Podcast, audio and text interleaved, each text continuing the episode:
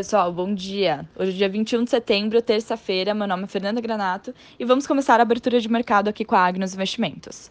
O medo de um calote de uma das maiores incorporadoras da China enfraquecer a recuperação econômica global fez as bolsas derreterem ao redor do mundo ontem. Os futuros americanos estão subindo nessa manhã, junto com as bolsas europeias, seguindo para recuperar parte das perdas de ontem e à espera do posicionamento dos bancos centrais. Essa crise no setor imobiliário chinês traz mais preocupações para a demanda de minério de ferro e impacta muito o mercado de crédito e ações, e por isso está balançando a economia como um todo.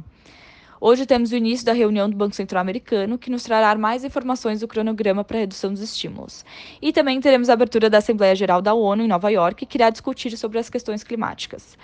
Nessa terça, também veremos as projeções de crescimento das economias do G20 e ainda os PMIs dos Estados Unidos e da zona do euro. Na China, por conta do feriado, os principais índices continuam fechados. Agora, vindo para o cenário local, a bolsa por aqui caiu 2,33% ontem, chegando em seu pior patamar em 10 meses. As ações de empresas de commodities como Vale e Petro foram que mais pesaram na bolsa, além de papéis de bancos que também caíram forte. O que acontece é que essa crise imobiliária que está abrindo portas para um risco sistêmico mostra a desaceleração do setor de construção civil e isso impacta diretamente no Brasil por conta da exportação de minério de ferro para lá.